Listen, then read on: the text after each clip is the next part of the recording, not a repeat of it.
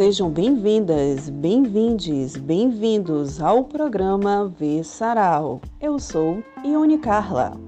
Laroie! Alô, agô, licença aqui para chegar. Quem fala é Ellen Rodrigues. Chega mais, puxa uma cadeira, um menino, uma rede, uma balança, um pedaço de lugar. Se acomode aí, fique à vontade, porque é muito bom ter a sua participação por aqui e é só assim que faz sentido, viu? Minha parceira Ione, o que é que o programa de hoje nos reserva? Me conte. Teremos hoje, Ellen, música, ou melhor, as vozes femininas na música. Segundo o nosso dicionário, trata-se da arte de exprimir por meio de sons, seguindo regras variáveis conforme a época, a civilização. Etimologicamente, musicos, que diz respeito às musas, a poesia, as artes, ao especialista da música.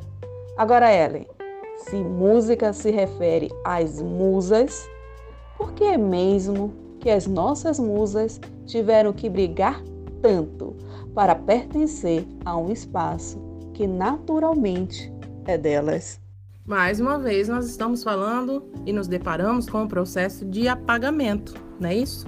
Temos uma construção social e todos os mecanismos dessa sociedade para que, de um lado, se dificulte os acessos e de outro se convença que, ah, isso aqui não é coisa de.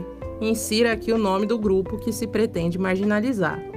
E parece tão absurdo que realmente se acredite, minha gente, que o gênero possa definir competência, habilidade ou o que quer que seja, né? Vamos combinar.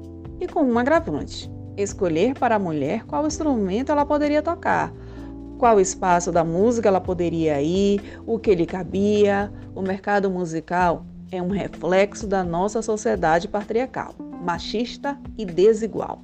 Basta pensar na quantidade de mulheres que integram bandas em relação aos homens, sem falar dos festivais. Ah, pois. No mais, seguiu contando a história quem se manteve em posição de poder, né? obviamente contando a história que lhes interessava e apagando o que quiseram esconder. De modo que ainda hoje podemos ter a impressão de que estamos sempre meio que começando do zero, sabe?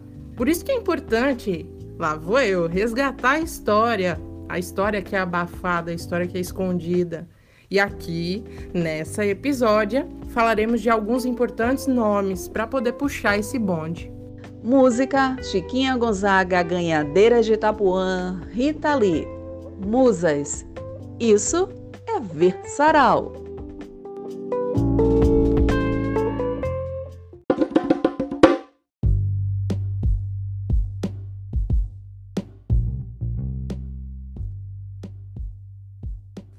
Cara, dia desse eu ouvi uma explicação bem didática sobre a importância da gente conhecer a história foi na voz de Aldino Vilão, um graduando em filosofia que faz um trampo muito massa, velho, na internet, traduzindo, por assim dizer, pensamentos, escolas filosóficas e numa linguagem e ideia bem acessíveis.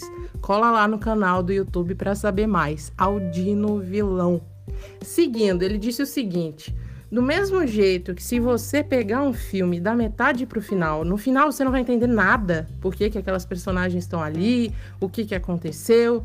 A mesma coisa é a gente, tá ligado? Se a gente não entender o que aconteceu antes da gente chegar aqui, a gente não vai entender o porquê de estarmos aqui, por que, que a gente passa determinadas situações, por que, que a gente sofre determinadas coisas. Não tem como falarmos do que quer que seja em nossa sociedade sem recorrer aos capítulos passados. Não foi do nada, aleatoriamente, que as coisas são, ou melhor, que as coisas estão como estão. Não seria diferente ao falarmos sobre a mulher na música. Pois bem, e é por isso que a gente tem que lembrar que a nossa sociedade nasce a partir dos princípios do patriarcado. Ainda somos os mesmos e vivemos como os nossos pais. Já cantava Elis Regina. Porque a indústria musical não é deslocada da sociedade. De Chiquinha Gonzaga às cantoras atuais, temos aí uma briga com a indústria musical. A música abre alas da Chiquinha, abriu alas para ela e para muitas outras. Contudo, poucas são reconhecidas. poucas ganharam prêmios, poucas foram homenageadas, poucas. Agora, muitas foram desvalorizadas, muitas tiveram o seu talento questionado, muitas tiveram que se masculinizar para que as pessoas olhassem para o trabalho delas. E as que cantavam na noite, dessas eu nem vou comentar. Aí, vamos fazer um exercício rapidinho para ilustrar. Você que está ouvindo, responde rapidão, valendo! Quem é a sua compositora favorita? Quem é a sua cantora favorita? Que mulher você tem como referência na música? Conseguiu responder rapidão? Então, gente, tá aí a importância de questionarmos tudo que está posto. No caso de Chiquinha Gonzaga, temos um duplo apagamento, mais uma vez. Duplo porque, além de mulher, ela era negra. E a indústria do entretenimento, minha gente, ela continua sendo o braço desse sistema.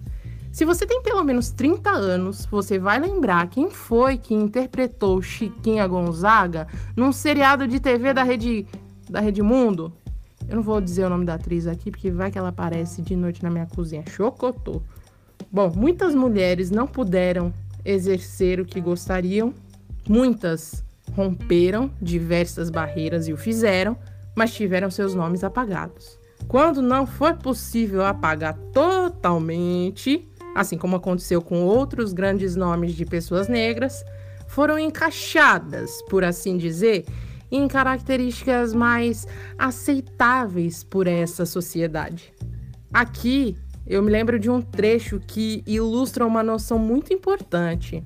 Trata-se de uma cena de uma série chamada Coisa Mais Linda, entre as personagens Malu, que é uma mulher branca que está tentando realizar o sonho de tocar um negócio, e Adélia, uma mulher negra, na luta por uma vida digna. Na discussão, Malu se queixa do quanto está difícil sua luta pelo direito de trabalhar, enquanto Adélia expõe o fato de ter tido que trabalhar desde os seus oito anos de idade chamando-a para uma realidade que ela não conseguia perceber. Quando a gente vai para o mundo da música, o que é que temos? Fazendo uma observação aqui sobre a série Coisa Mais Linda, olha, gente, vale muito a pena assistir, tá? O cinema brasileiro ele tem produzido várias coisas bem bacanas tá? Papo para outro momento, para a gente discutir depois. Mas voltando à imagem de Adélia, eu lembrei das ganhadeiras de Itapuã, Ellen. Hoje um grupo musical composto por mulheres e que começam a sua história lavando a roupa de ganho na Lagoa da Baeté, em Salvador. Para quem nunca ouviu a expressão roupa de ganho, significa que elas lavavam roupas para outras pessoas, essas pessoas pagavam pelo esse serviço e com esse dinheiro elas sustentavam as suas famílias lavavam na Lagoa da Baeté, porque nesse período não tinha saneamento básico. Sabe aquela musiquinha? Era uma casa muito engraçada, não tinha teto, não tinha nada. Então, é isso aí. E para embalar essas lavadeiras em, em seu exercício, tinha música. Eram mulheres e crianças pretas se virando e a música ali, marcando a história.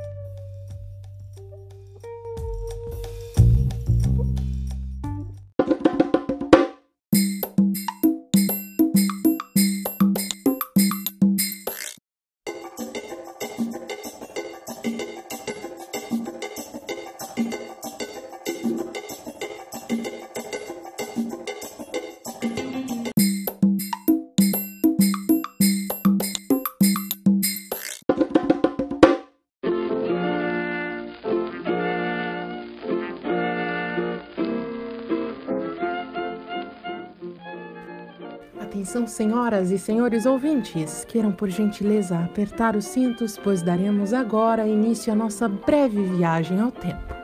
Você sabia que no dia 17 de outubro se comemora o Dia Nacional da Música Popular Brasileira? Em 2012, foi instituída essa comemoração no calendário nacional de datas importantes. Sabe por quê? Porque dia 17 de outubro marca o nascimento de Francisca Edviges Neves Gonzaga, mais conhecida como Chiquinha Gonzaga. Nascida em 1847, era filha de José Basileu Gonzaga, que era à época general do Exército Imperial, e de Rosa Maria Neves de Lima, filha de uma mulher escravizada. Teve uma educação rígida, pois além do pai militar, Seu padrinho foi Duque de Caxias, esse mesmo, o atual patrono do Exército Brasileiro. Sua educação, então, aconteceu no meio muito conservador, através dos professores que eram considerados os mais preparados da época no Rio de Janeiro, cidade onde ela nasceu. Musicalmente, foi instruída pelo maestro Lobo, patrono da cadeira 14 da Academia Brasileira de Música, e compôs sua primeira obra aos 11 anos de idade. Ela foi forçada ao casamento aos 16 anos, com o marido escolhido pelo pai, relação que resultou em três filhos. Por sua personalidade e forma de pensar, era considerada à frente do seu tempo. Abandonou a relação dois anos depois de início já que o empresário impunha que Chiquinha abandonasse a carreira musical. Uniu-se pela segunda vez, parceiro com quem teve a quarta filha, e do qual também se separou devido às contínuas traições. E foi então que ela passou a trabalhar como musicista independente. Ela dava aulas de piano, tocava em bailes, trabalho ao qual tirava seu próprio sustento e do seu filho mais velho, o único que pôde permanecer com ela, já que não existia divórcio legalizado. Portanto, ela foi impedida de manter a guarda dos demais. Apesar das dificuldades, aos 52 anos, Chiquinha Gonzaga era musicista consagrada.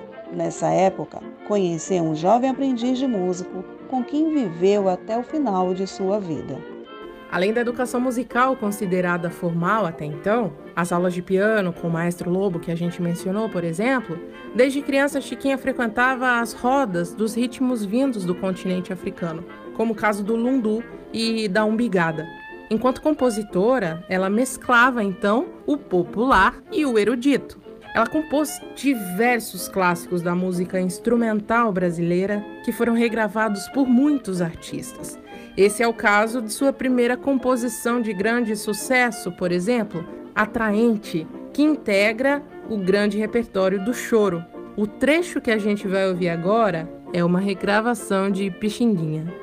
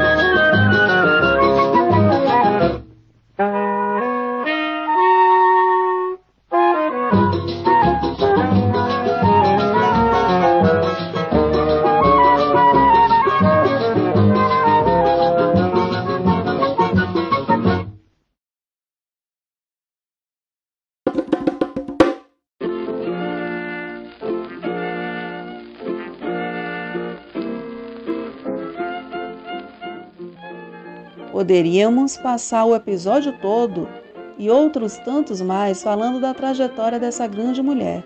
Chiquinha Gonzaga foi a primeira mulher maestrina brasileira, a primeira a estar à frente de orquestra. Promoveu o violão, que era instrumento até então discriminado. Regeu o concerto original com o instrumento. Ainda como maestrina, somou 77 peças de teatro de diversos gêneros. O Forrobodó, seu maior sucesso teatral, permanece ainda hoje como o maior desempenho da obra desse gênero.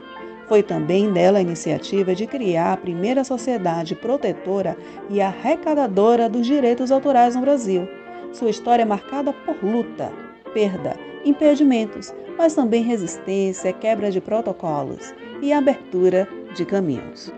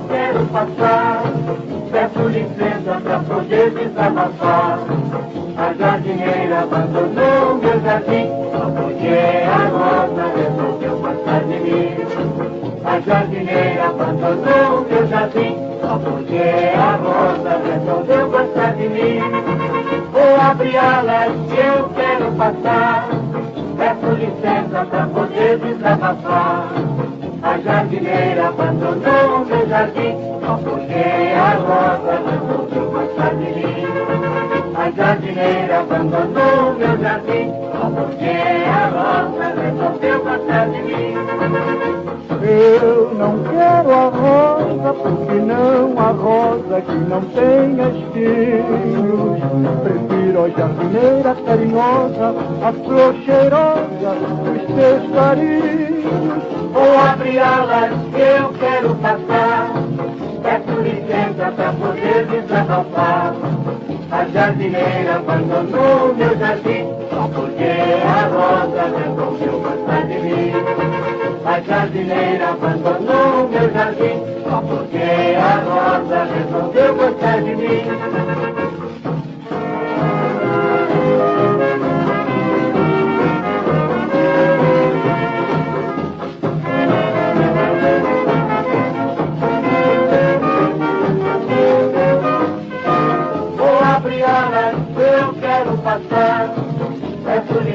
Para poder desabafar. A jardineira abandonou meu jardim, só porque a rosa resolveu gostar de mim. A jardineira abandonou meu jardim, só porque a rosa resolveu gostar de mim. Abrir alas, eu quero passar. Peço licença para poder desabafar. A jardineira abandonou meu jardim, só porque A jardineira abandonou meu jardim, só porque a rosa resolveu gostar de mim.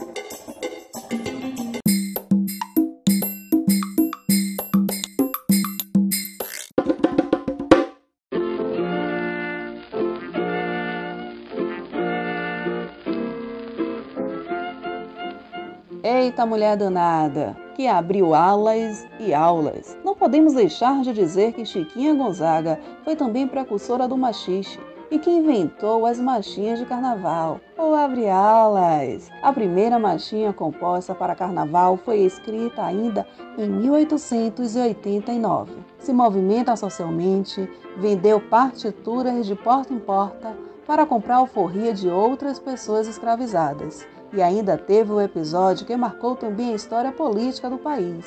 Sua composição gaúcho, que ficou conhecida como Corta-Jaca, foi executada ao violão pela então primeira-dama Nair de Tefé. A elite da época considerava vulgar, por se tratar de uma música popular, obviamente. Foi a primeira vez que uma canção popular foi executada na sede do governo. Pense aí.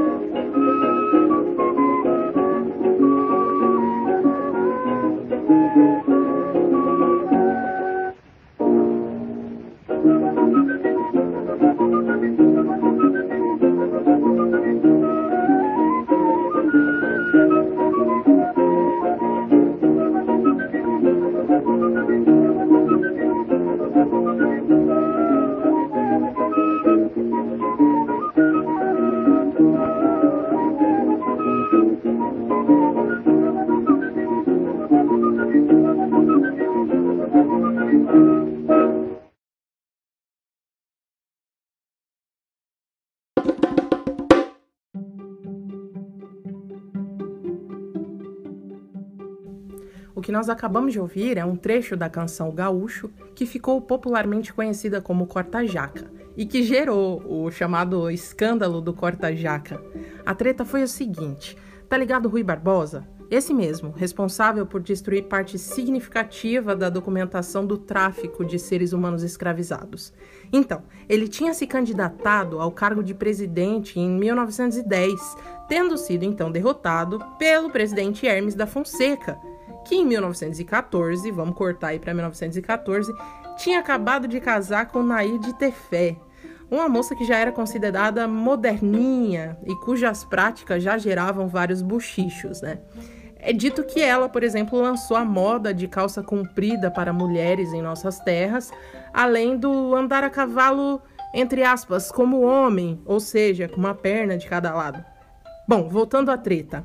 A moderninha primeira-dama, que organizava saraus na sede do governo, Ao saber que não se executava música popular no Palácio Presidencial, organizou e executou, junto a Catu da Paixão Cearense, ele mesmo, o poeta do sertão, a canção que era muito conhecida pelas ruas do Rio de Janeiro. E ainda mais, utilizando violão, um instrumento que era igualmente considerado marginal na época. Tudo isso na noite do jantar de despedida do mandato do governante e seu marido prato cheio para o adversário político ficar boladaço, esculhambar tudo em um discurso super inflamado sobre o ocorrido. Eita, Chiquinha Gonzaga!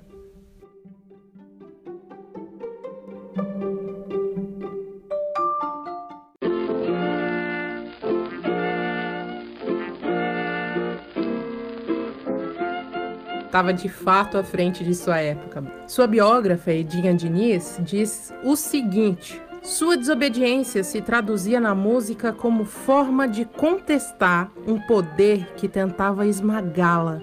Enquanto as classes sociais mantinham seus espaços rigidamente definidos, Chiquinha levava para os salões a cultura que se disseminava na rua. Ao mesmo tempo que se libertava, ela libertava a música, Artista, além de abrir portas para a profissionalização da mulher na música, participou da campanha em defesa dos direitos autorais dos compositores e teatrólogos no início da década de 1910. E pensar que, mesmo depois de tanta luta, ainda há tanto que se combater, tanto para se conquistar. Como já dissemos aqui, minha gente, é muito importante saber o que aconteceu antes para entendermos o momento presente. Resistência, embora tentem nos iludir dizendo que somos passivo, que não existiu, foi o que nos trouxe até aqui.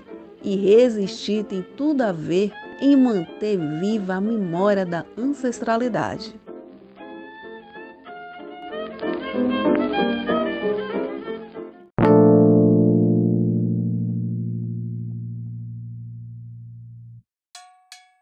Vem chegando as ganhadeiras da praia de Itapuã.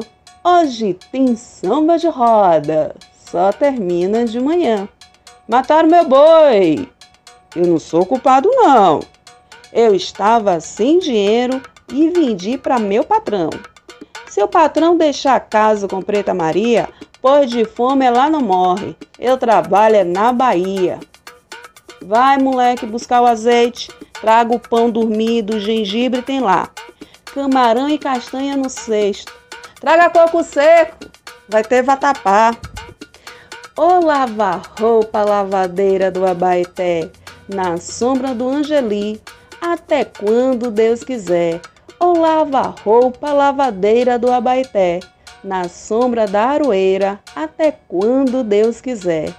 Na sombra da aroeira, deixa o tempo passar na sombra do angelim, espera a roupa quarar.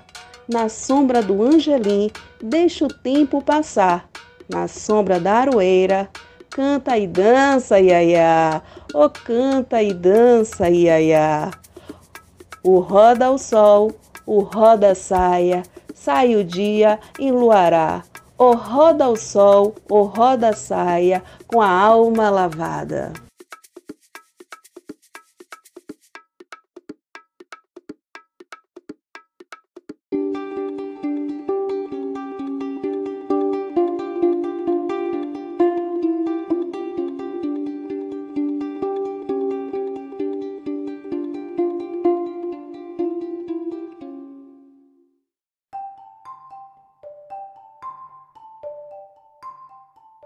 A letra que nós ouvimos agora é de Bando das Ganhadeiras, com a alma lavada das ganhadeiras de Itapuã.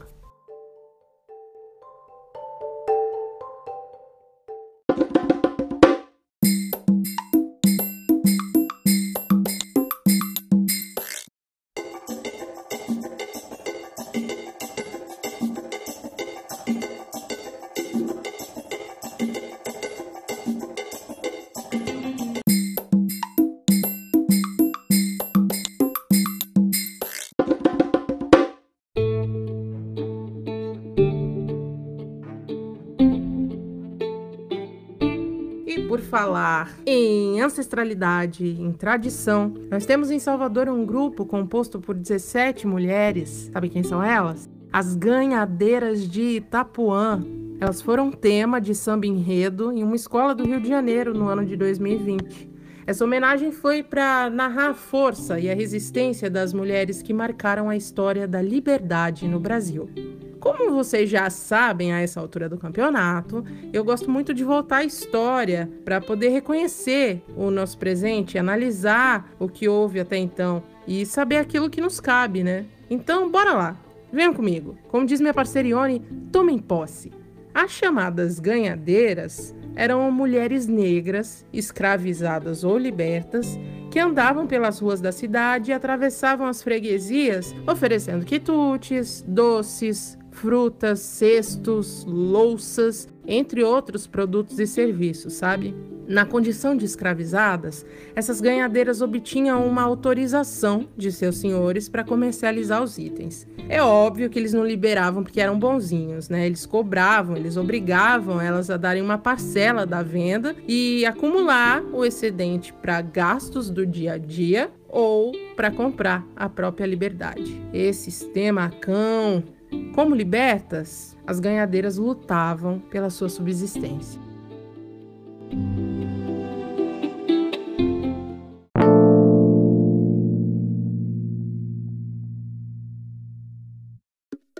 Xarel, robalo, guaricima, peixe galo, sardinha, pititinga, preta maria, chegou! Mangaba, cambuí, araçá, cajambu, caju, manevéi, nicuri, coco verde, gajiru. A brasa abraça a madeira, a chama vem clarear, histórias a noite inteira, para ver o dia raiar. Galo cantou, pé na estrada para amanhecer, na beira do rio para ver marear, esperando a maré baixar. No cheiro da aroeira, a sombra para descansar. Histórias das ganhadeiras que nós viemos contar. Xarel, robalo, guaricema, peixe galo, sardinha, pititinga, preta maria, chegou! Mangaba, cambuí, Araçá, Cajambu, Caju, Mané Nicuri, Coco Verde, Gajiru.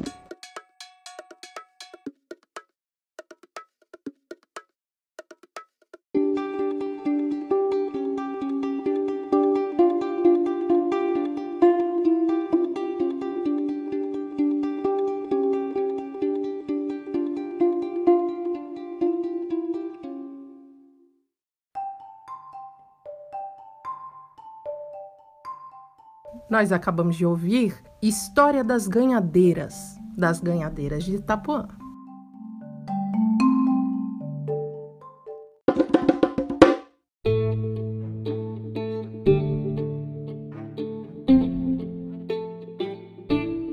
Olha eu abrindo parênteses aqui e fazendo o traço etimológico da palavra.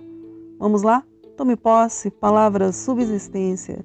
A carga semântica aí do elemento sub diz o seguinte: hierarquicamente inferior. Pois bem, as ganhadeiras faziam parte da classe trabalhadora dos centros urbanos e estavam abaixo da própria existência. Conhecer o trabalho e as canções das ganhadeiras de Itapuã é um mergulho na cultura do Brasil e um passo fundamental para aqueles que gostam da Bahia e querem saber as particularidades dos pontos turísticos. Eu já gosto de uma aula, então para mim tá tudo certo. Eu quero é mais. A gente precisa lembrar também que Itapuã até então era um vilarejo distante e isolado de Salvador. E aí as mulheres que viviam de ganho atuavam como lavadeiras ou então saíam com seus balaios a pé para vender iguarias na cidade. No trajeto, enquanto executavam os serviços, era comum que elas entoassem cantigas de roda, sambas, e cirandas que foram transmitidas né, ao longo dos anos até as novas gerações das famílias. Assim, o grupo Ganhadeiras de Itapuã surge como uma forma de resgate dessas narrativas musicais, trazendo para nossa atualidade as crônicas que descreviam o cotidiano do povo negro.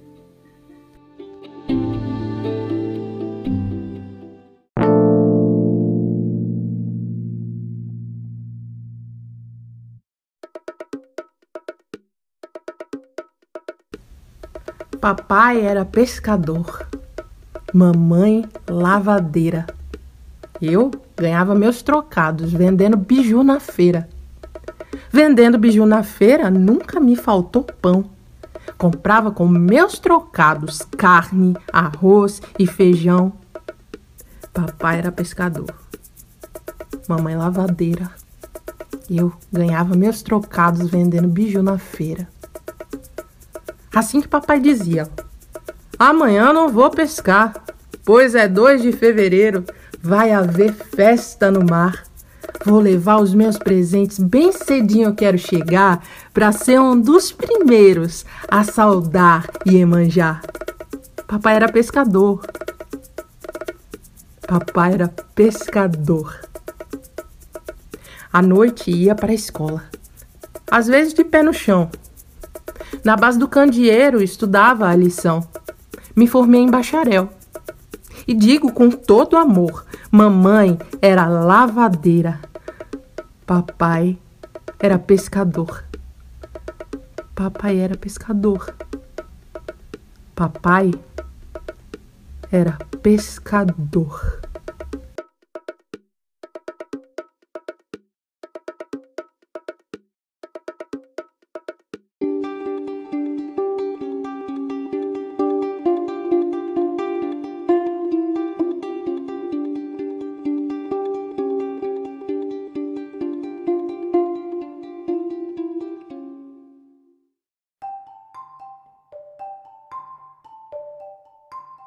Nós acabamos de ouvir a letra de Lição de Vida das Ganhadeiras de Itapuã.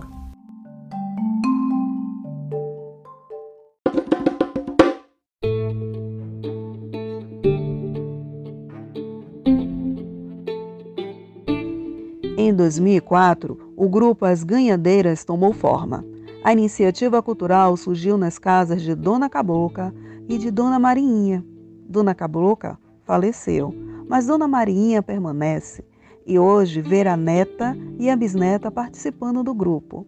A antiga e a nova geração comprometidas para o fortalecimento da identidade cultural de Itapuã e no cuidado desse resgate das memórias afetivas de cada uma, buscando as canções, os momentos do passado para fazer um repertório.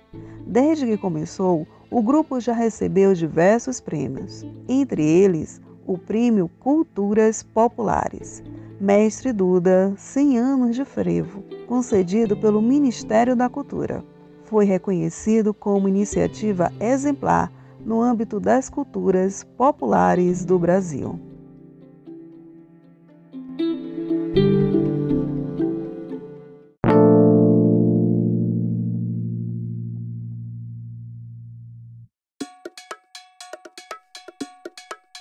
Bando anunciador, quando saía nas ruas fazendo folia, chamando o povo todo para se encontrar.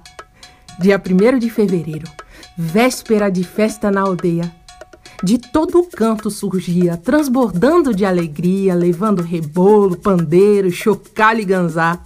Cuíca e flauta havia, cavaco e viola na parceria, sanfones, a bomba, nunca vi faltar.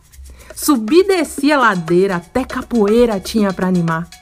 Entrava e saía nas ruas, madrugada inteira fazendo fuá. Quem viu, viu. Quem não viu, quer ver. Quem virá, verá. Como é que faz tempo bom quando quer chegar? Quem viu, viu. Quem não viu, quer ver. Quem virá, verá. Se você quer ver tempo bom, comece a plantar. No dia seguinte, bem cedo, alguns canoeiros prontos para levar balaios e muitos presentes. Todos contentes, a lavagem ia começar e o mar já coberto de flores. Na terra sambava, rezava, cantava louvores em homenagem à nossa mãe Iemanjá. Quem viu, viu. Quem viu, viu.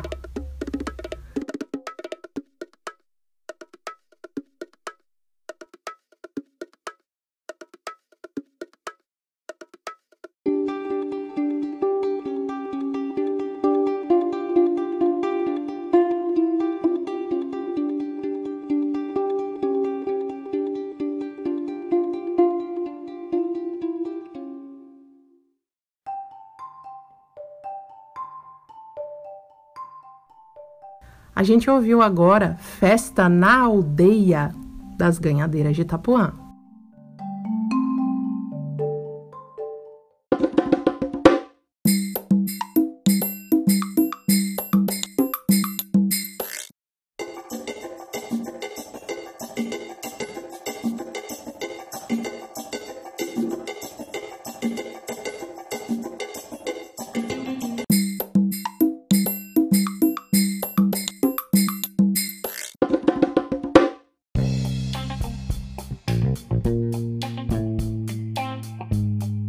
E aí, estão curtindo a viagem? Então segura firme que a gente vai adicionar mais uma parada na nossa linha do tempo.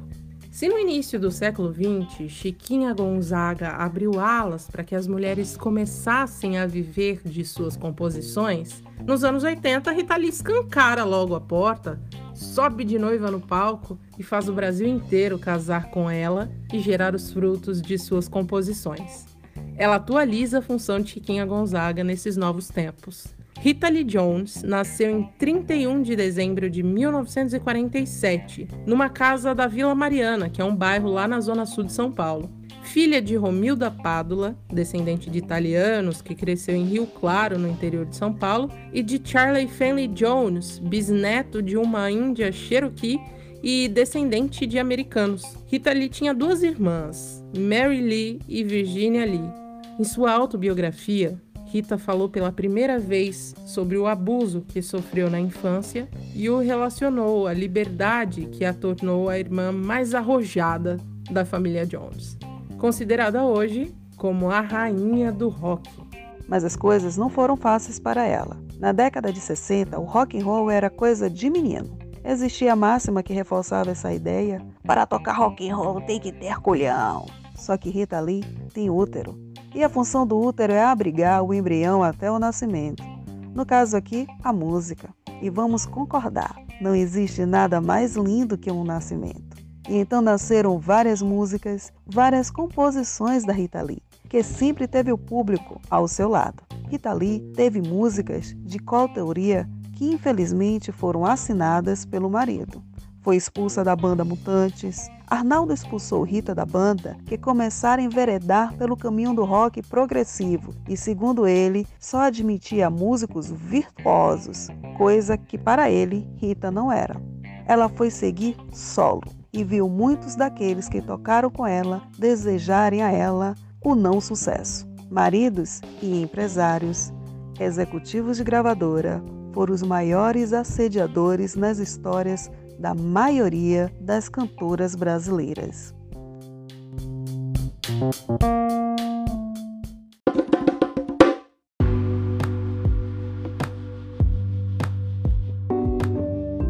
É coisa. Um país em que as cantoras e compositoras que arrecadam direitos autorais, ou seja, que vivem da música, são pouco mais de 26 mil, aí dá pouco mais de 7%, enquanto os cantores e compositores são mais de 282 mil, quase 83%. Deu para entender, gente? Ah, pois. E continuando com a ilustração, as mulheres que trabalham com a música no Brasil ganham aproximadamente 12 vezes menos que os homens e são apenas cinco na lista dos maiores arrecadadores, na qual os homens são 93. Calcule aí. Gente bonita, estamos chegando ao final de mais uma Versaral. Espero que vocês tenham curtido essa viagem pela linha do tempo de hoje. Como de costume, eu preciso reforçar Obviamente, nós não pretendemos encerrar a discussão, há tanto para ser dito, tanto para ser ouvido, tanto para ser discutido, pesquisado, conversado, contestado. A gente traz as provocações, traz os ganchinhos, traz umas explicações aí para poder contribuir. Espero que tenhamos de fato contribuído positivamente com a sua jornada até aqui, tá bem? E minha gente, a mulher na música será o tema das nossas próximas ocupações. E tem muita gente bacana por aí, viu? Obrigada pela companhia, uma boa noite. Eu sou Ione Carla e nas redes sociais, Ione Carla 26 ou então arroba adverbum assessoria. E eu sou Ellen Rodrigues, nas redes sociais arroba ellen.royce Sigam Versaral lá no Instagram para acompanhar as nossas movimentações, tá bem? Então é isso, até semana que vem. Aquele abraço, axé! Então ficamos assim. Eu, Ione Carla e ela, Ellen Rodrigues, todas as quintas-feiras, às 7 horas da noite, aqui na Rádio Craibeira.